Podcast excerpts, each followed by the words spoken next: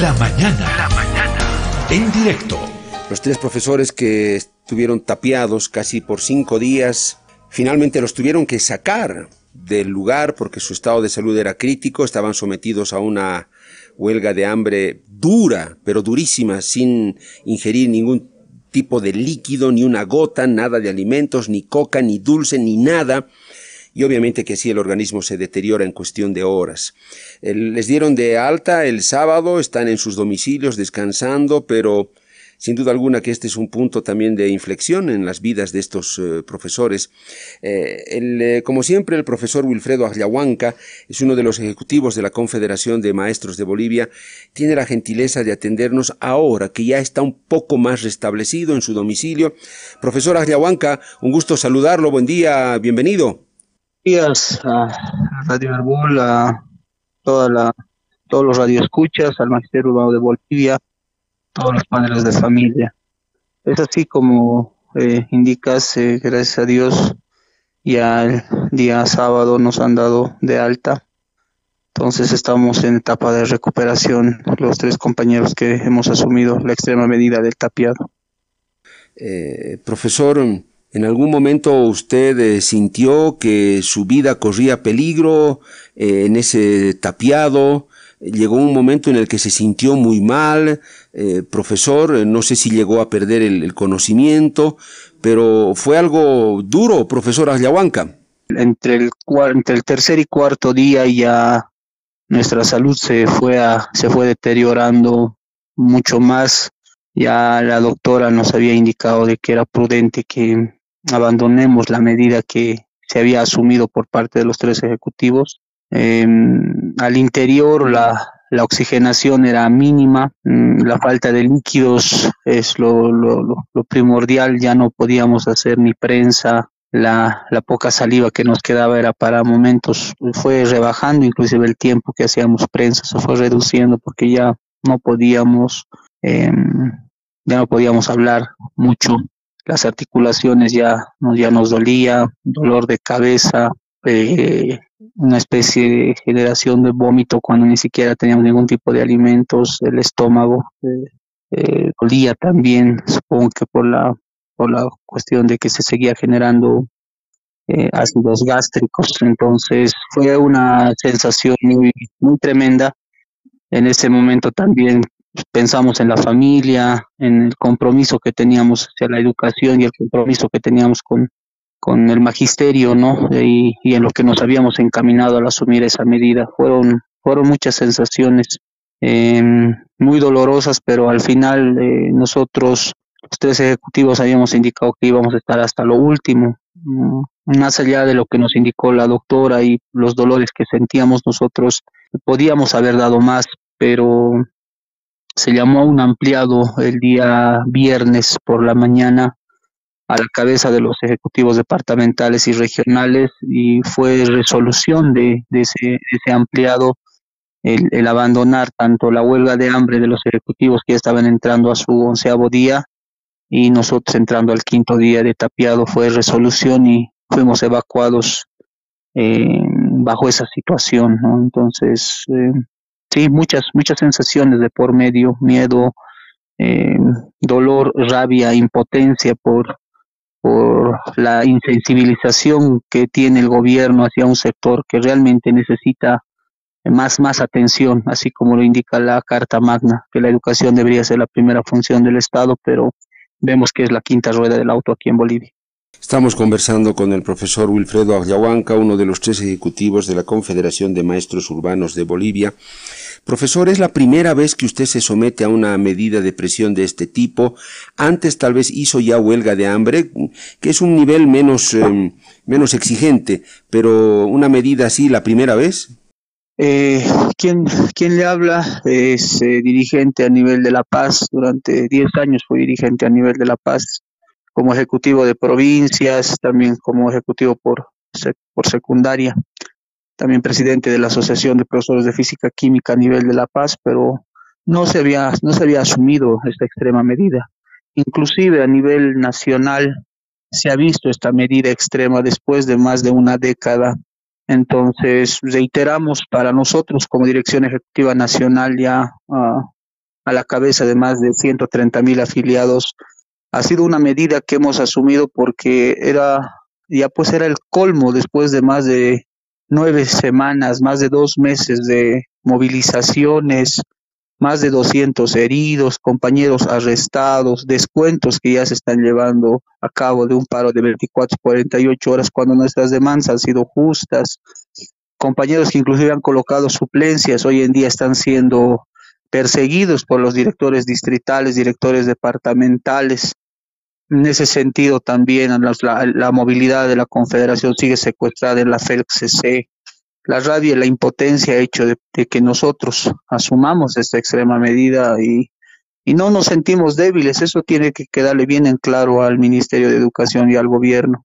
Si ellos piensan que nos han derrotado, están completamente equivocados porque lo que más se ha logrado en esta gestión a la cabeza de la Confederación es haber unificado a las 31 federaciones departamentales regionales y eso indica, bajo resoluciones del mismo evento que se ha llevado a cabo, que nosotros seguimos en pie de lucha. Seguimos en pie de lucha y las federaciones, los ejecutivos han bajado a sus regiones, a sus departamentos, a eventos orgánicos, a llevar la última propuesta que, ha sido muy criticada por parte del Ministerio de Educación, que se ha analizado en el ampliado, y posterior a ello nos vamos a dar un pequeño lapso para poder reorganizarnos.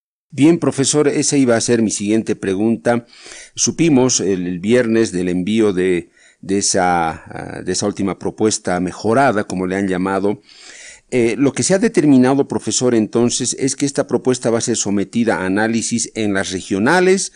No sé si luego se convocará nuevamente a un ampliado nacional, pero están en esa fase. Todavía no hay una respuesta al gobierno sobre esa mm, propuesta que se supone es mejorada. Exactamente, nosotros hemos recibido la propuesta, ningún ejecutivo nacional, ni departamental, ni regional ha firmado ese documento, porque reiteramos, ha tenido mucha crítica al interior. Primero, queremos indicar de que el ministro deje de mentir, deje de mentir y engañar a la población.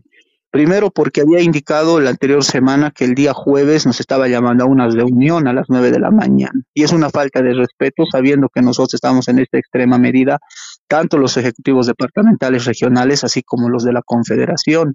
Porque esa reunión a la cual lo ha hecho pública indicando que nos vamos a reunir a las nueve de la mañana era solamente para la distribución de las ocho mil horas que habíamos conseguido.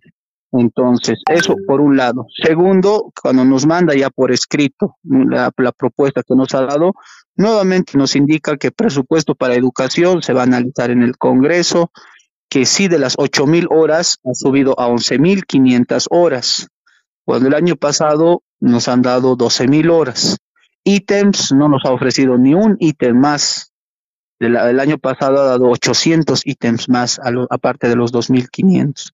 En cuanto a la malla curricular, pese a que el ministerio ha hecho plagio, pese a que se ha denunciado que se está improvisando con la educación que se está experimentando en el caso de inglés desde inicial y primaria, etcétera, etcétera, con fundamentos teóricos, técnicos, pedagógicos, aún así ellos indican que va, pero que no, se va a obligar cuando nuestra posición como magisterio era que quede en statu quo y se analice el caso de la malla curricular en el Congreso. Entonces, y además, eh, con relación al Congreso Educativo, nuestra posición es clara. Tendría que haber mayor participación de los maestros, que somos los, los entendidos en la materia. Nosotros somos los que nos desenvolvemos. Hemos sido formados de las normales para con exclusividad tratar asuntos técnico-pedagógicos.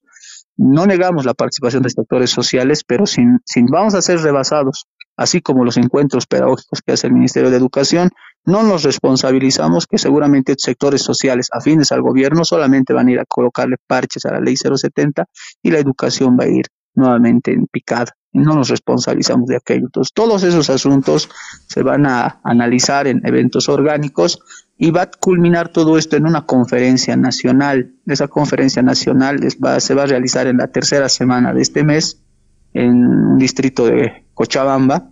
Eh, y ahí se va a definir las instancias. Va a ser un de amplio análisis porque está fijada esta conferencia en dos días. Posterior a ello, reiteramos, si el Ministerio de Gobierno, el Ministro de Educación y el Gobierno como tal creen que nos han derrotado, que ya nosotros vamos a, desistir en las peticiones que hemos tenido, están muy equivocados, nos sentimos más fortalecidos que nunca. Nosotros vamos a seguir reclamando lo que es justo y además de eso les vamos a dejar bien en claro de que la jubilación que ellos quieren hacer con los compañeros que están arriba de los 65 años, si van a, piensan que van a obligar a los colegas, nosotros no vamos a permitir, porque dentro de la Constitución misma indican de que la jubilación es voluntaria y porque la jubilación misma es miserable, así de simple. Y si ellos quieren hacer la jubilación forzosa, nosotros vamos a exigir el 100% de jubilación para mis compañeros. El profesor Ariahuanca la gran pregunta seguramente, y yo creo que el gran objetivo es que una medida semejante como la que ustedes asumieron al punto de poner en riesgo sus vidas, tiene que servir de algo, no puede ser en vano. Entonces yo me imagino, profesor, que ustedes están calibrando todo eso, sus compañeros, las bases, porque un sacrificio de esa magnitud tiene que tener algún sentido, tiene que lograrse algún objetivo. Eh, profesor, me imagino que hay conciencia de, eso en la, en la dirigencia para los siguientes pasos, el diálogo con el gobierno, y esperemos que el gobierno también lo entienda de esa manera, eh, profesor. Exactamente. Mire, como lo habíamos explicado, son nueve semanas de conflicto. Se han agotado dos paros, un paro de 24, 48 horas, movilizaciones constantes a nivel nacional con bloqueo de carreteras, caminos fronterizos, cantidad, centenares de compañeros heridos. Y nosotros teníamos que culminar con esa medida. Y, y ese es un mensaje para el gobierno de que el magisterio urbano está de pie, y que nosotros no vamos a inmutar en asumir medidas extremas si son necesarias por defender la educación en primera instancia y por defender todas las conquistas que tenemos como magisterio, que nos ha costado heridos en, lo largo de la historia de, nuestro magisterio. En ese sentido, eh, nosotros reiteramos después de, de, ese, de esa conferencia que se va a realizar, no, vamos, no estamos descartando el paro de 72 horas ni el paro indefinido eso que le quede bien claro al, ministro Edgar Pari, porque posterior a ello, después de que nos han dado de, el día sábado, cuando ya nos estaban atendiendo en el hospital, han sacado un spot publicitario a la cabeza del Ministerio de Educación indicando que se han atendido los cinco puntos y es completamente falso. Esa es la forma en que el ministro engaña a la sociedad y reiteramos, el magisterio se siente fuerte, se siente fortalecido, porque después de mucho tiempo a la cabeza de la CTV, de esta nueva Dirección Ejecutiva Nacional, se ha asumido esa extrema medida. Eso es un mensaje para el gobierno de que este, este magisterio se encuentra más unido que nunca y, y que no vamos a escatimar esfuerzos por defender aquella profesión que amamos, que hemos decidido abrazar. Entonces, ese es el mensaje más claro y además reiteramos, más allá de las, de las discrepancias ideológicas que tengamos al interior de la, de la misma confederación, porque es una confederación con diferentes lineamientos políticos, se ha encontrado un común denominador que es defender la educación. Y eso lo, si tiene, tiene que ser a costa de nuestra sangre, de nuestra vida, lo vamos a hacer.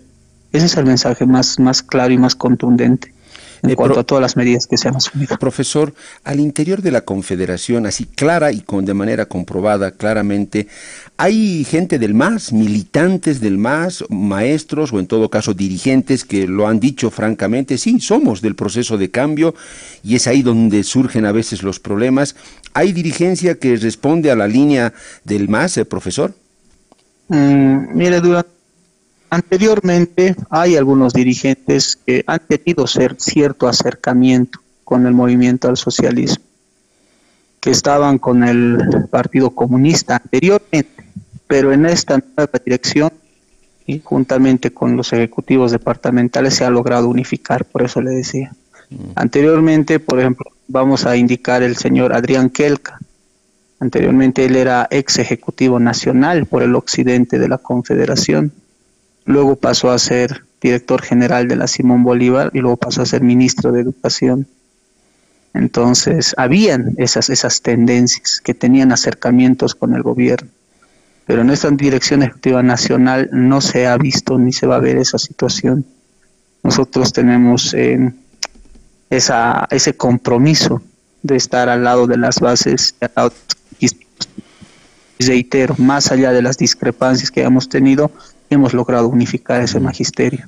Hay, hay, hay tendencias, sí, Ahí, por la diferencia de otras organizaciones y solamente se dedican a levantar la mano, en nuestra organización hay debate, hay debates amplios, álgidos, pero hemos encontrado ese común denominador que nos ha llevado a la novena semana de todo reitero, departamentales regionales a un onceavo día de huelga de hambre y nosotros a la cabeza de la Dirección Ejecutiva Nacional a un tapiado, entonces se, se ha encontrado un común denominador que es defender la educación única, fiscal y gratuita. Eh, profesor más allá de cualquier connotación política o desestimación o calumnia que pueda hacer el ministro, nosotros vamos a enarbolar la independencia política sindical del gobierno y de cualquier partido político. Eso queremos dejar bien en claro. Profesor, eh, penúltima, ya muy cortito porque tengo solo un minutito, minuto y medio. Profesor, de darse el caso, ¿usted volvería a, someterse a una medida de presión como esta o ya no? ¿Lo ha pensado y no, lo, no volvería a repetir? Una huelga de hambre tal vez, pero una como esta ya no. Eh, ¿Tiene algo decidido al respecto, profesor, o sí lo haría?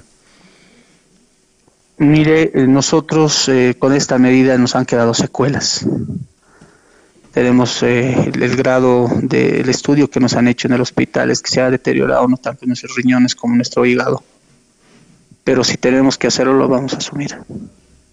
Reiteramos, nosotros no queríamos salir de ahí adentro, pero por resoluciones del ampliado y por presión de los mismos compañeros de base es que hemos tenido que salir.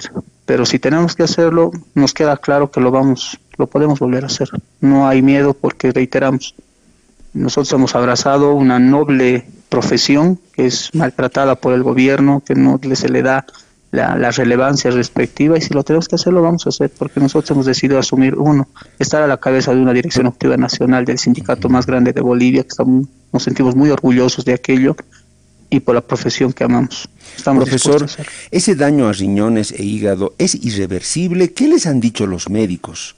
Sí, le decía que nosotros, eh, el diagnóstico que se nos ha dado es que y tiene secuelas posteriores, tanto nuestros riñones y nuestro hígado va a tener ciertos em, eh, resultados negativos en futuro, pero si tenemos que asumir estas extremas medidas por la profesión que hemos decidido abrazar, defender y además de por este cargo que es, eh, sabemos que es momentáneo, circunstancial, pero por el amor que tenemos en nuestra profesión, por el compromiso que hemos hecho hacia, las, hacia nuestras bases como Dirección Ejecutiva Nacional a la cabeza del sindicato más grande de Bolivia, lo vamos a asumir si es necesario. No hay, no hay el temor de volverlo a asumir. Bien, profesor eh, Wilfredo, lo dejo tranquilo, eh, todavía seguramente necesita algunas horas o días más de reposo y de recuperación. Eh, gracias, eh, profesora Agriahuanca. Le deseamos una buena recuperación. Y usted ya lo sabe, en cualquier momento estaremos conversando nuevamente. Un gusto, profesor. Igualmente, muchas gracias por el espacio.